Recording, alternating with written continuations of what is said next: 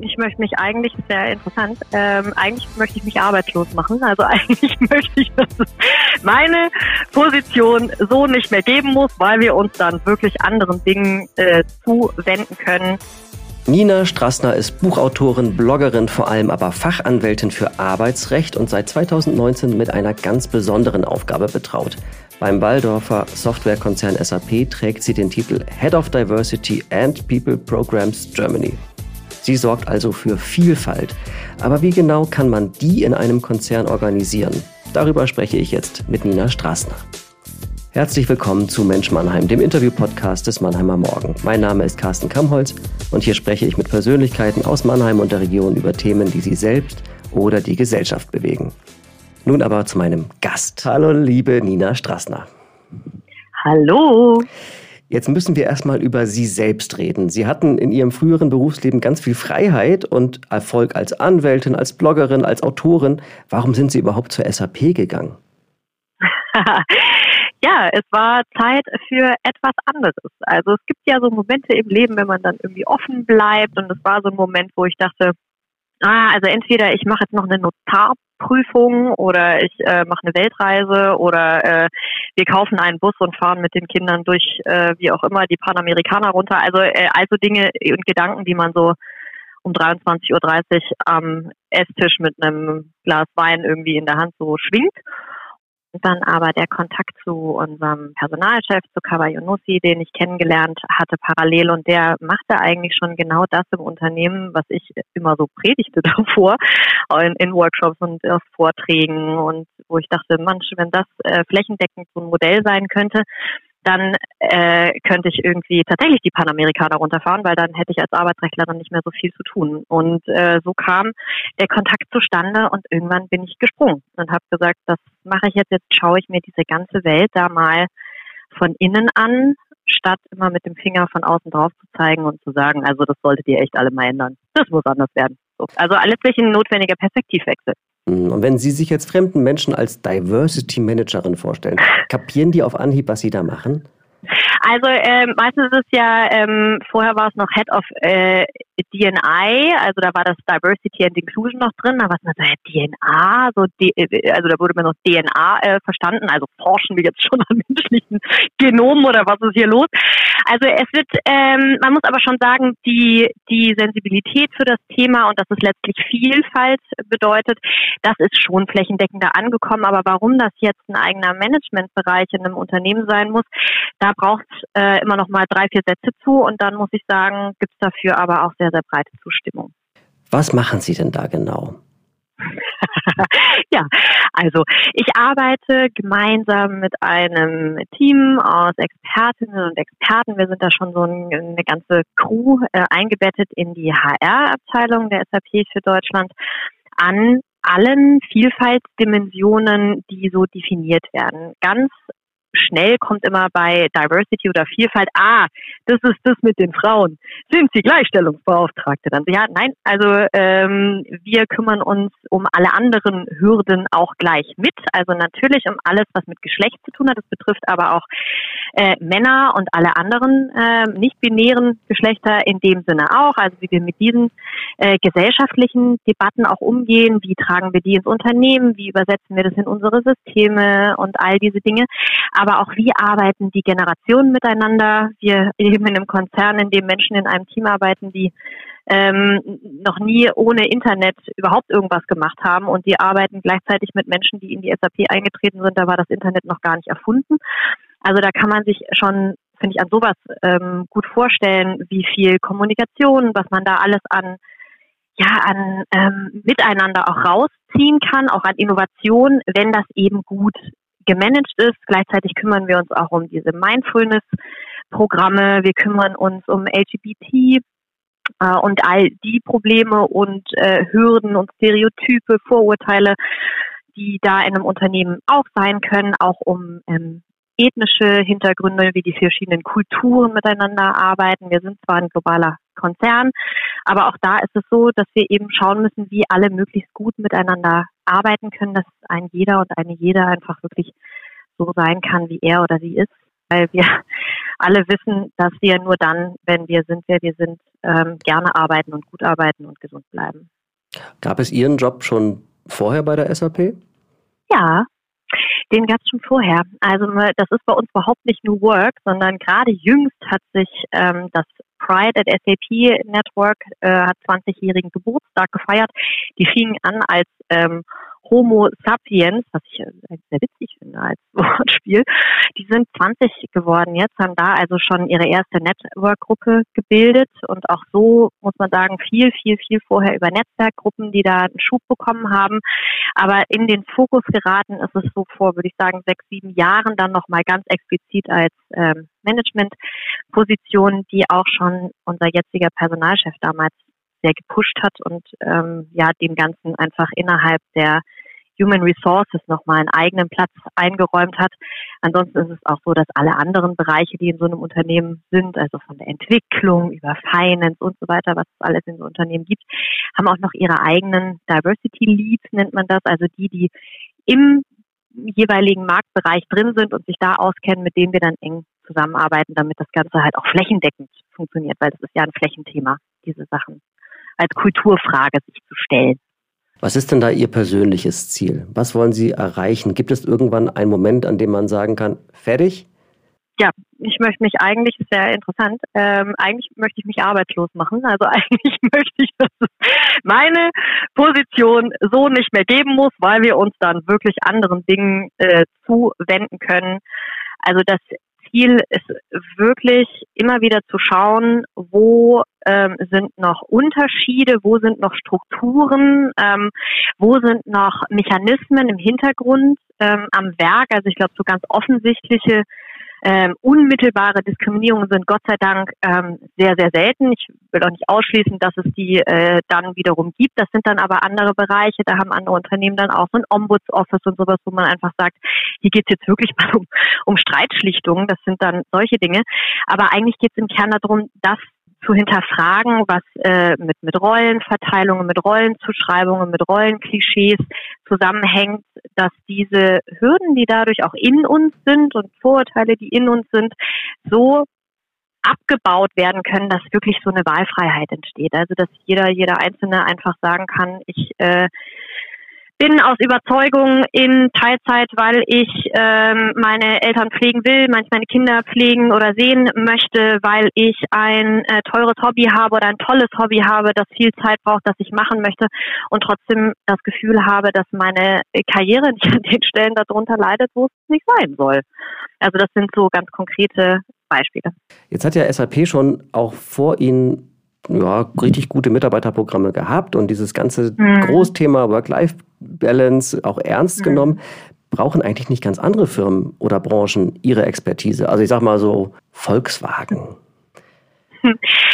Letztlich äh, ist das schon ein, ein Bereich, der in allen großen Firmen angekommen ist. Jetzt heißt es nicht, dass Diversity Management installieren, da einen hinsetzen, eine Managerin oder ein Manager und dann ist der Drops gelutscht. Ja? Das ist ähm, genau das, was es nicht braucht, sondern es braucht die Arbeit in diese Kultur rein. Das müssen also, muss am Ende der Kultur entsprechen und da auch wirklich die Arbeit dahinter gepackt werden.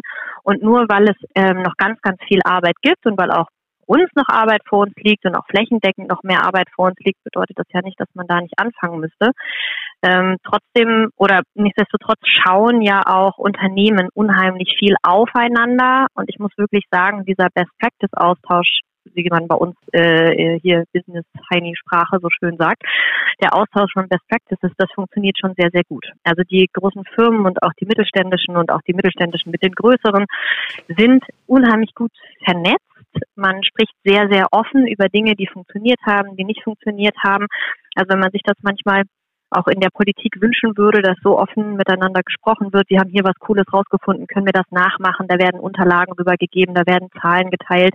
Da ist schon sehr viel miteinander, weil wir eben wissen, dass es unser aller Leben einfacher und besser macht, wenn wir da flächendeckend besser werden, weil einfach, wenn es in der SAP jetzt ganz toll, schon super wäre, 100 von 100 Punkten in allen Sachen, dann hätten wir ja immer noch ähm, die Gesellschaft dann da dran.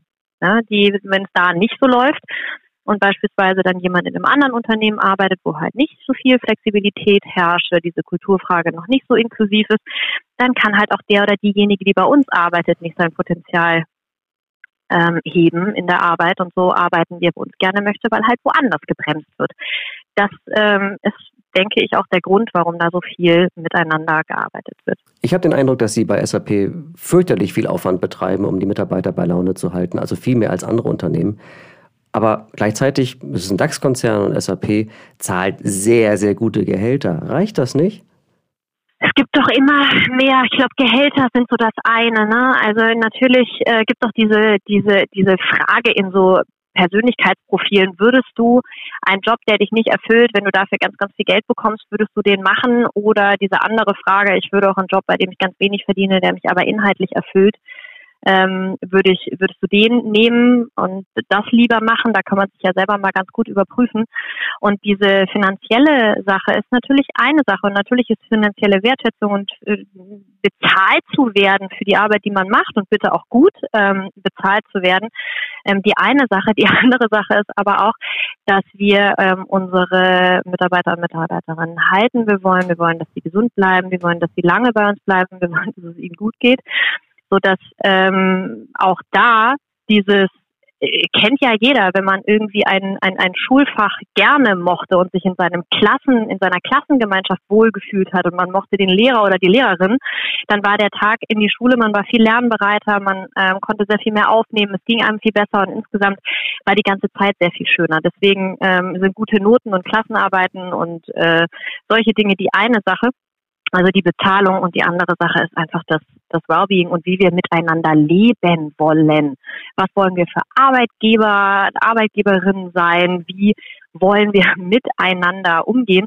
Und das ist einfach nicht nur eine Frage von Geld. Können Sie denn so klar benennen, was einen guten Arbeitgeber ausmacht? Also können Sie klar sagen, was er bieten muss und was er auf keinen Fall machen darf? Ich würde es positiv ausdrücken und sagen, ein Arbeitgeber sollte maximal flexibel sein. Also ähm, Arbeit ist immer etwas, was zwar in einer großen Struktur passiert und in einer großen Einheit passiert, aber es ist ja äh, eine Frage von Individuen. Ja? Also jeder, jeder Einzelne geht ja morgens zur Arbeit. Das heißt, man muss auch in so einem riesengroßen Konzern, genauso wie in einer kleinen Praxis, ähm, darauf hören, was die Bedürfnisse des jeweils Einzelnen sind und auf diese Schwingungen im Leben möglichst flexibel reagieren. Und dieses wir auch sagen, Mindset, so das haben wir immer schon so gemacht oder da muss man sich eben jetzt anpassen oder so oder so ist das eben. Das lohnt sich schon, das immer mal wieder in Frage zu stellen und zum Teil passieren dann ganz überraschende Ergebnisse und die kann man auch nicht wie so eine Schablone über alles drauflegen. Also nur weil etwas jetzt ähm, in einer äh, Arztpraxis funktioniert, funktioniert das noch lange nicht ähm, im, im Friseurbereich und nur weil etwas bei einem großen Unternehmen im Einzelnen funktioniert, funktioniert das nicht bei einem Mittelständler. Was aber für alle funktioniert, ist sich ganz flexibel auf die jeweiligen ähm, Angestellten, Arbeitnehmer, Arbeitnehmerinnen einzustellen und zuzuhören und zu sagen, was haben die für Bedürfnisse. Was nicht bedeutet, dass jeder, jede einzelne Sonderlocke immer realisiert werden kann, sondern es geht aber darum zu sehen, gibt es dieses Bedürfnis und haben wir irgendeine Möglichkeit, dieses jeweilige Bedürfnis zu befriedigen. Weil gerade in so einem großen Konzern kann man schon davon ausgehen, dass das nicht Einzelne sind, sondern dass das meistens eine ganze Gruppe ist, die sich mit solchen Dingen schwanger trägt. Und so ähm, würde ich sagen, wird dann am Ende der Schuh draus. Was für Menschen wollen Sie zur SAP locken? Wie sollen die sein? Die Menschen sollen mh, hm, Typen sein. Wir wollen, ähm, dass die diejenigen uns zeigen, wer sie sind, dass sie sich trauen, auch ähm, sie selbst zu sein. Das klingt jetzt alles immer so wie in so einem ähm, Poesiealbum aus den 80ern, in allen vier Ecken soll Liebe drin stecken. Aber letztlich ist ja das Arbeitsleben ein Teil unseres Seins, ein Teil unseres Miteinanders und ähm, die Offenheit, die wir auf der einen Seite zeigen wollen oder die wir auch von unseren Mitarbeitenden haben wollen, die müssen wir auf der anderen Seite ja auch zeigen. Also wir müssen letztlich die Toleranz und die, die Einstellung, die wir ähm, von, von unseren Mitarbeitenden haben wollen, selber ja auch spiegeln.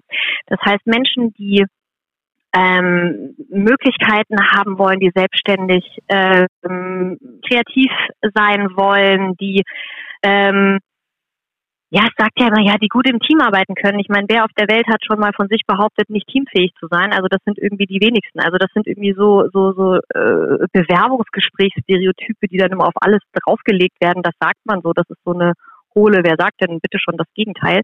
Sondern ähm, am Ende geht es darum, rauszufinden, wo jemand gut hinpasst und wo er gut arbeiten kann oder sie und wo ähm, ja äh, man vielleicht auch mal ein bisschen einen anderen Blick auf die Dinge hat. Weil wenn wir so homogen bleiben, ähm, wie die sind, dann sind wir zwar sehr, sehr weit gekommen, wie wir eben sind. Wir sind nicht umsonst ähm, der DAX 1-Konzern und wir kommen sehr, sehr gut klar. Und da sind wir auch weitgehend ähm, wir sind ja schon in dem Sinne vielfältig, es kann aber da gerne auch noch mehr äh, mehr passieren, weil das sonst für die Zukunft einfach sich so auch nicht halten wird. Das muss, ähm, um stabil zu sein, müssen wir quasi ein Mischwald sein und kein Fichtenwald, damit, wenn ein Schädling, ein Fichtenschädling kommt, der nicht einmal den ganzen Laden platt machen kann, sondern dieser Mischwald an sich ähm, alles schützt und alles wieder aufbauen kann. Ich finde, das ist immer ein gutes Bild. Hm. Das heißt, diverse Kandidaten und Kandidatinnen äh, mit unterschiedlichsten Sichtweisen sind das, was uns ähm, interessiert. Ich finde ja bei Stellenausschreibungen immer interessant, was Unternehmen unter der Rubrik Was wir bieten so schreiben. Also da liest man ja. dann so Sachen wie frisches Obst oder ein ergonomischer Arbeitsplatz. Candy Bar. Ja, manche schreiben einfach nur erstklassige Arbeitsbedingungen. Wie finde ich Was denn bitte, wie, genau, wie finde ich denn vorher heraus, ob ein Arbeitgeber zu mir passt?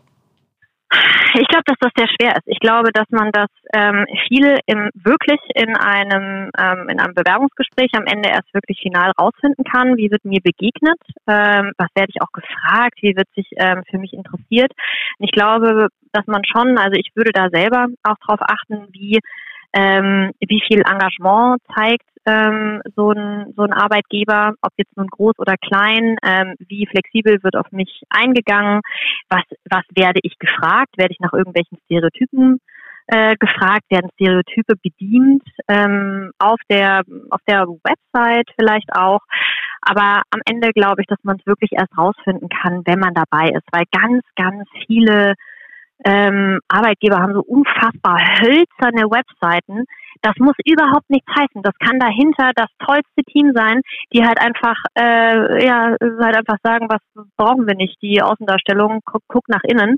Hier ist alles total super. Also ich glaube, hier gibt es kein One Size Fits All, sondern man muss es letztlich mal ausprobieren. Aber ich glaube wirklich, das Bewerbungsgespräch ist schon ein ganz, ganz entscheidender Moment, wo man einfach schon so ein bisschen gucken kann, passen wir zueinander und ich würde dann auch wirklich dazu raten, sich nur für das dann am Ende auch zu entscheiden, wo man dann am Ende auch möglichst gut reinpasst.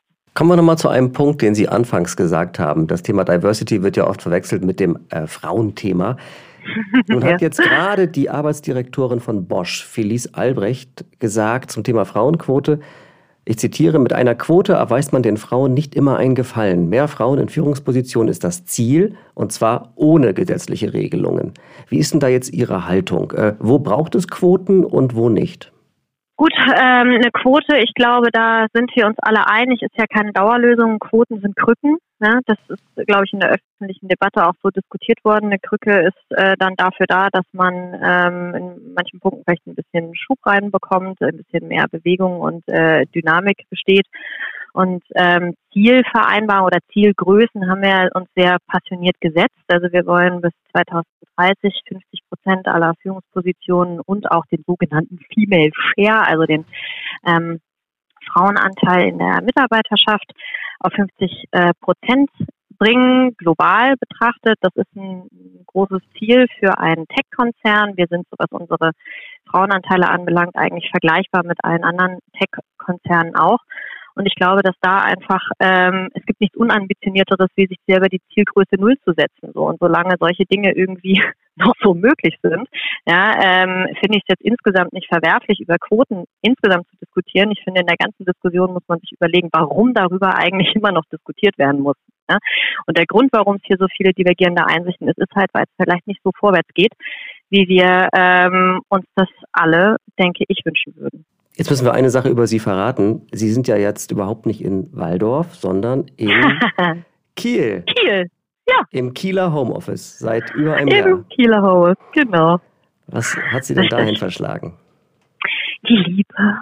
Die Liebe hat mich dahin verschlagen. Ich bin in Süddeutschland aufgewachsen, auf der Schwäbischen Alb, in Heidenheim. Kennt jetzt auch nur jeder, weil wir jetzt einen erfolgreichen Fußballverein haben. Aber das war in meiner Kindheit noch nicht so. Da bin ich im Albstadion da meine Runden gerannt. Und dann habe ich ähm, in Dresden studiert und dann in Kiel und habe dann da meinen Mann kennengelernt. Und dann sind wir nochmal ins Ausland gegangen.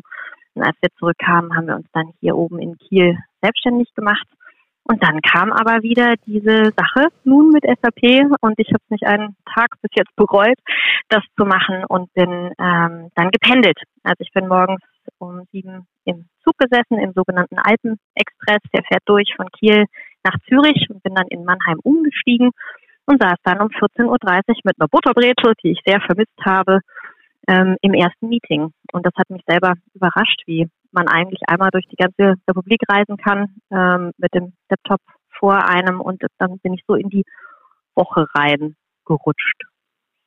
Aber vom Homeoffice aus ist es schon wahrscheinlich jetzt angenehmer. Ja, klar. Ja, also es ist schon angenehmer. Ähm, auf der anderen Seite, also am Anfang fand ich das ganz toll. Da war dann natürlich diese Aufbruchshektik nicht und dieses ähm, Kofferpacken und ähm, man muss auch sagen, auch da schlagen immer mal so Geschlechterstereotype durch, dass sich natürlich ganz viele Menschen Sorgen machen, was denn eigentlich mit den Kindern ist, wenn die Mutter vier Tage nicht da ist. Also da ähm, habe ich schon auch eine sehr, sehr große Welle an an Sorge erlebt, die mir da äh, so entgegenschlug. Das macht dann natürlich auch was mit einem selbst, dass man sagt, oh, was ist denn jetzt hier eigentlich los und kann ich das und will ich das und so, dass man sich das einfach auch selbst immer wieder überlegen muss. Aber jetzt nach äh, doch, wie wir alle, gutem Jahr Homeoffice, ähm, würde ich auch wirklich ganz gerne mal wieder das Haus verlassen und so schön es ist, mit den Kindern den ganzen Tag zusammen zu sein. Das gibt auch ähm, zu viel. Aber ist das trotzdem eine Realität, die uns über Corona hinaus erhalten bleibt, dass, sagen wir, der Arbeitgeber in Baden-Württemberg sitzt, aber die Arbeitnehmerin an der Ostsee lebt? Ich glaube ja. Ich glaube, dass wir da ganz viele ähm, Grenzen aufgeschlossen haben. Ich glaube trotzdem, dass Homeoffice nicht die ähm, finale Lösung ist. Also ich denke, eine gute Mischung daraus muss es dann schon sein. Das Homeoffice wird ähm, in vielen Branchen ähm, auch viele dazu befähigen, überhaupt wieder berufstätig zu sein. Also ich denke da auch an meine eigene Zeit mit kleinen Kindern zurück, wenn ich da keinen Arbeitsweg habe und ähm, den Arbeitsweg zurück auch nicht mehr habe, dann können das schon anderthalb bis ähm, drei Stunden sein, die man einfach an Tagesarbeitszeit oft schon nochmal drauf satteln kann. Das heißt, man kann auch unter Umständen vollzeitnah ähm, arbeiten oder insgesamt überhaupt äh, berufstätig sein als, als Elternteil und oftmals sind es ja auch Frauen in den Bereichen.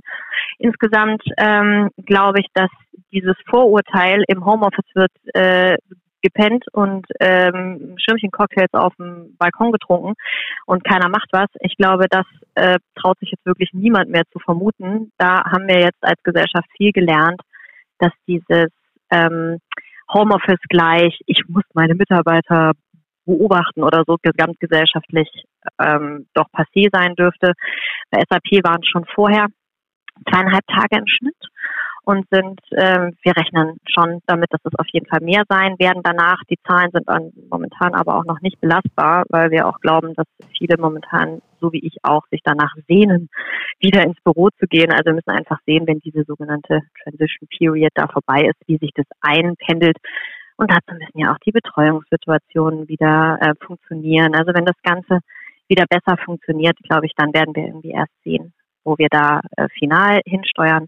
Insgesamt glaube ich aber, dass da sehr, sehr viel möglich sein wird und möglich bleiben wird.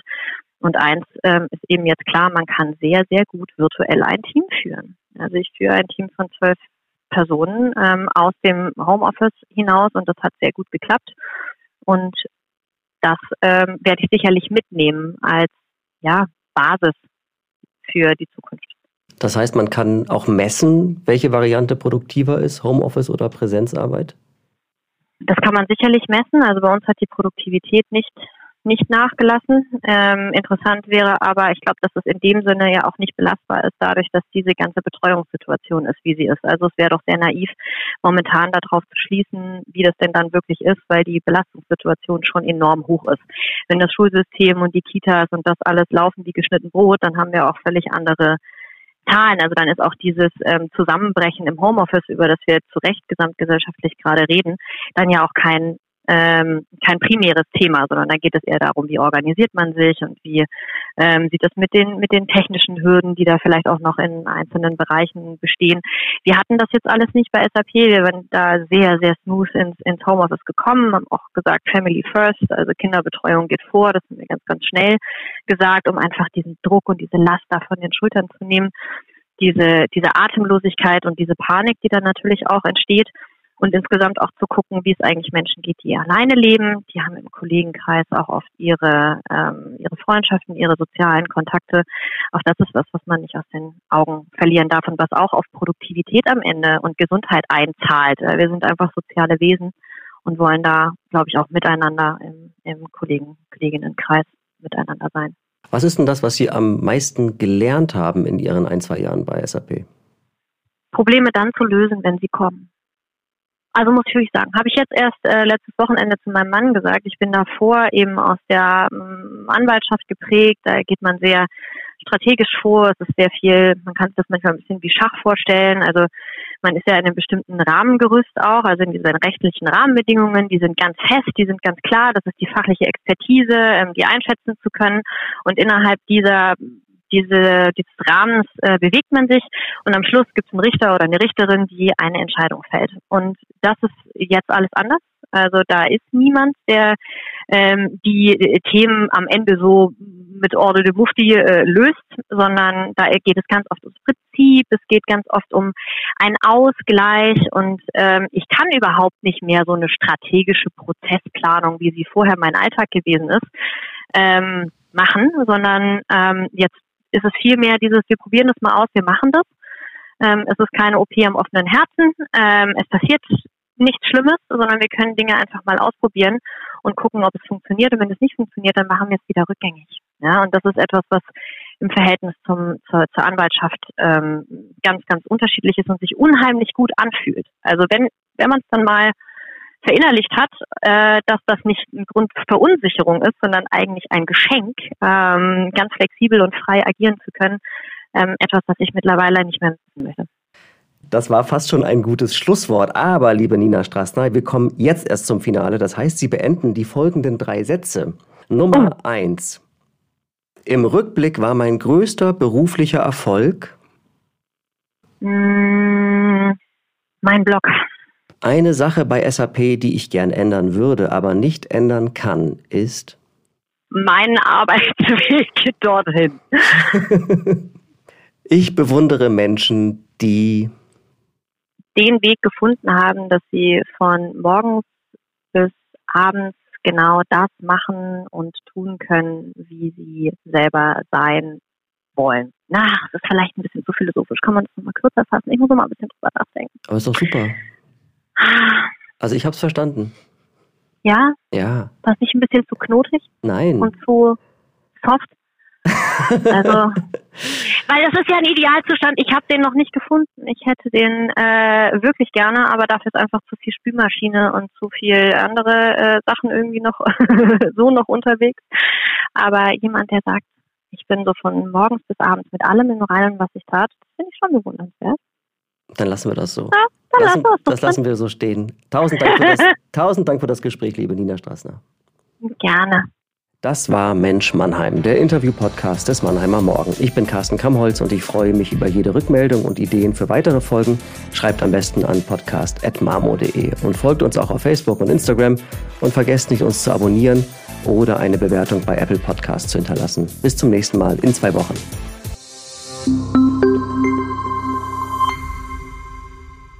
Ein Podcast des Mannheimer Morgen.